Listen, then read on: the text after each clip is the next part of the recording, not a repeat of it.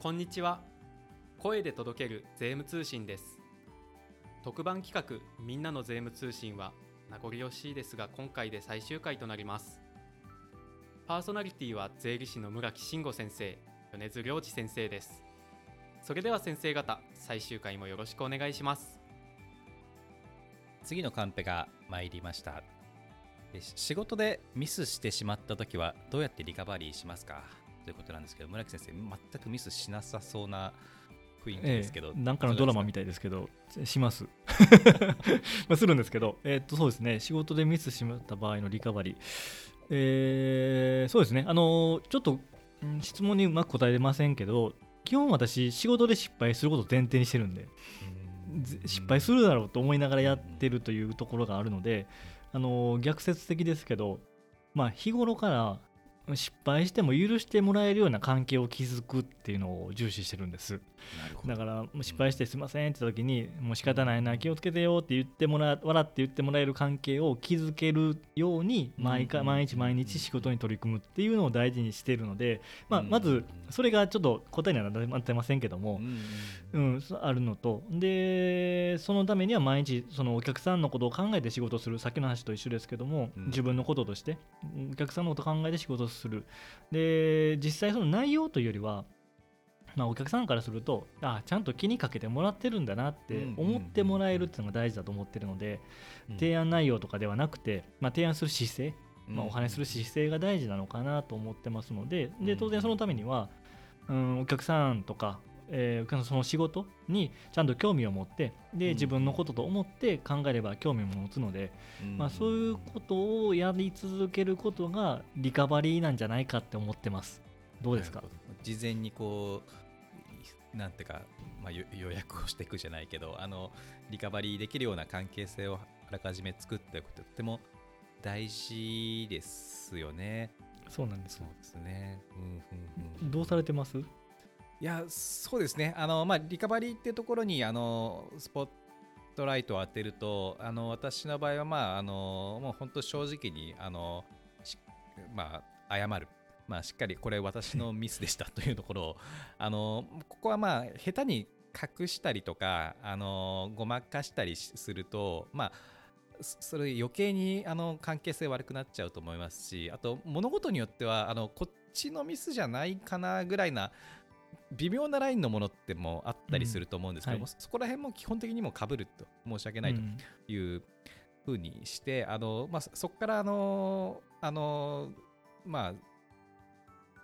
どうやってその関係性回復していくかっていうところを、うん、まあ、大事かなと思っていますね。あとは、まあ事務的な話になってくるので、あの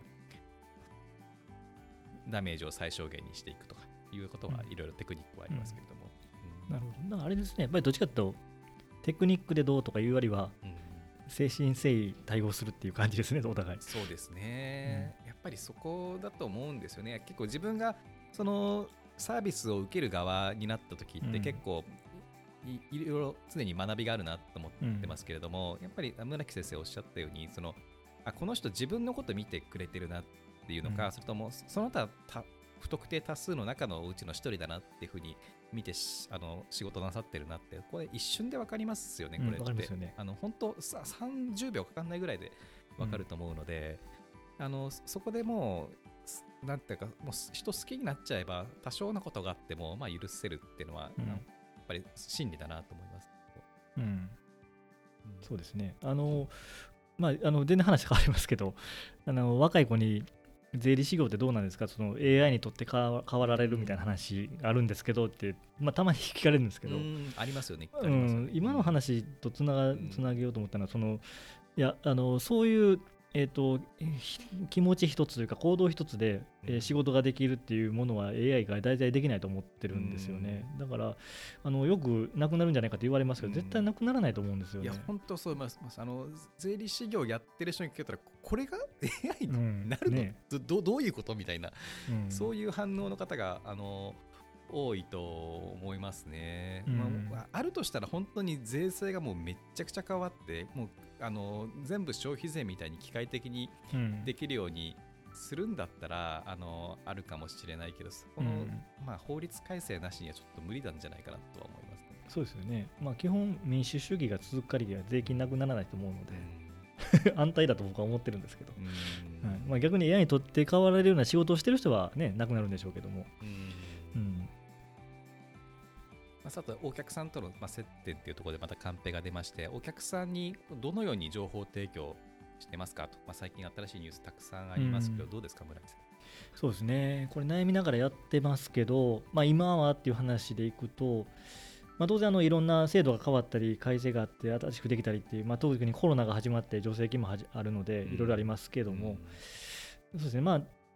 多くの方に影響するもの、制度とかは、まあ、その制度公表された段階とか、えー変わった段階で、まあ、簡単な制度概要を僕作りますね。うんあのなんで簡単に。で、それを、まあ、たクライアントにバーッと案内するという感じ。で、これって、あのクライアントのためにやってるんじゃ正直なくて、自分のためにやってるんですよね。新しい制度とか変更点は、自分の知識の整理のために作った資料を、まあ、あのお客さんに分かりやすいように組み替えて配布してるだけなんでそれで自分でわざわざ作るっていうのはそういうことなんですね。そうなんですよ。自分のためなんですよね。僕大体自分勝手なんで 自分のためにやるんですけど。だから、まあ、自分の勉強と知識の整理のためにしたことが結果クライアントのための情報提供になってるっていう感じはしますね。うんで逆にあのマイナーな制度の変更は当然うん皆さんに巻いてもしか迷惑なんでまあピンポイントに当てはまりそうな人に、えー案内する。ただこの場合も同じように自分の知勉強と知識の制度に概要資料を作るのでそれを巻くという感じですよね。だからあとは、うーん税務通師さんとか、まあ、他の人たちもそうですが、読んでて、あこれ、あのお客さんに影響するなかもなっていうやつは、うん。そういう目線で情報収集してるのもあるので、うん。まあ、そういうのも個別で、えっと、こういう記事載ってましたよとか、それしていいのかな？ちょっとわか権利関係わかりませんけど。あの、そういう感じで情報収集もしてますね。いやうん。さすがですね。あの私は逆にこう自分でまとめるっていうのがあの非常に大変だなっていうめめんどくさがりな性格が出ちゃうので、できるだけこのあの出来合いのものをでいいものがないかっていうのを探すのに結構時間かけちゃったりなるほど。あのしますね。なんか書籍で、まあ、ちょうど配れるような価格帯のなんか薄い本がないかなとか、もしくは国税のあの出てる紙はなんか細かすぎるけど、ここのところをあのあの逆に隠せば、うんあの意外といい感じになるなとか、はいはい。そういう風にして、あのあんまり自分で作るのが苦手みたいなところはありますけど、本当はね自分の理解っていうとか、あのあとアレンジができますもんね、自分で作ったそうなんですのそうなんです。濃淡あるじゃないですか。結局、楽すると後で返ってくるパターン、私の人生多いので、うん。もうその時にやってしまうっていう。うん。で話がホットな時に頑張ればうん。きみんなこう、えー、税務通師さんもそうですけどその時記事にしてくれてるのでうんうんその時に一気にやってしまった方がいいっていうのがあるんですよね。私あの昔連結納税とか、うんまあ、は自分には関係ないやと思って勉強しないことって多いじゃないですか。うんうんあれやらなかった後で結局影響するってことを結構経験したんでうん。それなら制度が出たホットな時に一気にやってしまえっていう癖がついてますね。ストイックですね。なかできることじゃないと思いますけど。そうでしょう。友達できなさそうでしょ。できないですよね。悩みですそれ。悩んでないでしょ。そうなんですよ。別にいらないんですけど。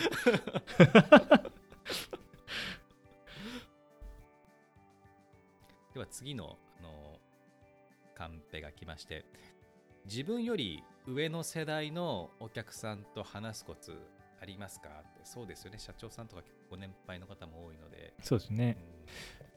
う、わえーコツ、んうん。えー私からいきますか、ならそうですね。うんとまあ私ももう中堅になっちゃったんで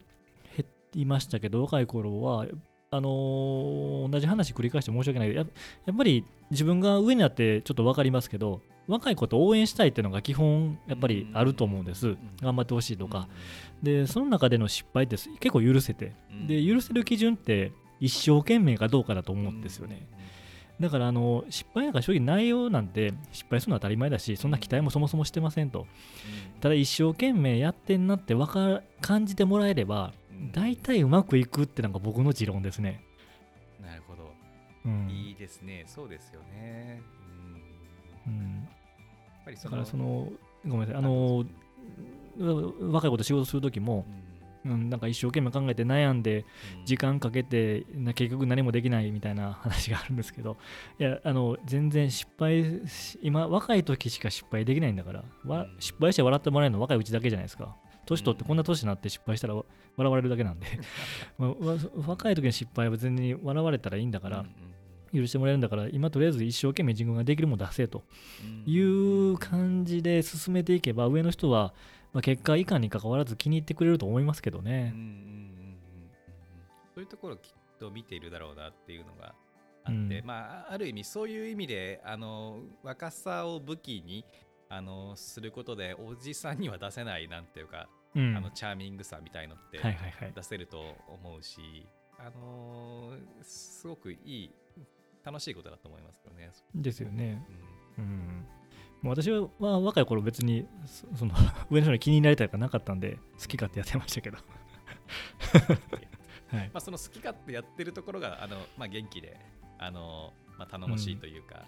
あのいうところはあったのかもしれないですね。そうですね多。まあ分のそういう法力のあるお客さんが多かったっていうことでしょうね。まあ相手にしてる方が僕らって多分すごく恵まれててその社長さんとかうんその、まあ、若い頃からかなり、あのーバリバリやってきた方なんで、あのーつまああんまりなんかつつまんないこと言わないっていうとなんかちょっとあれ語弊があるかもしれないですけど、はいそんなに細かくてつまんないことって指摘ってされないと思うんですよね。そうですね。本質ついたところをちゃんとしてれば、あのー全然許してもらえるような感じは、あのー感じています。うん。そうですね。うん。次本日最後のカンペが参りまして難しい論点が、難しい論点が出てきたときはどうやって対応していますか？とのことなんですけどいかがですか？難しい論点。まあ、あの、そうですね。難しい論点。難しい論点って多分種類が何個かあるうんはずなんですよね。例えば、知識が足りないとか、もしくは、うーん、答えがない。もしくはどう対応すべきかわからないみたいな、まあ、いろいろパターンがあると思いますけど、まあ、簡単なその知識不足の話、この制度の意味がわからないとかいう話なんであれば、まずはあの情報をひたすら集めると。で、私がやるのは、さっきの記事検索でもそうですけど、該当するキーワードを検索して、その関連する記事をバーッと探して打ち出して、まあそれは他の雑誌でも同じことをして、でそれをとりあえず風呂敷広げますと。一旦全部集めてきて、その中のやつから分かりやすいやつを読んで理解するっていうところをしますかね。で、当然その中で、あのー書いてる記事と実務が全く一致するってことはなかなかないと思うので、じゃあ、書いてる内容の、えー規定、法律がどうなってて、その趣旨はどう、先の話で趣旨はどうなってるのかというところを確認した上で、まあ、趣旨が分かれば、今質問もらってるその部分もあこの趣旨だからこの取引はこうだろうとか良くないだろう OK だろうっていうのが分かると思うので、まあ、趣旨から大きく相違がない、あるんであればリスクがあるんじゃないかとか、そういう話をするのかなと思いますね。うん。で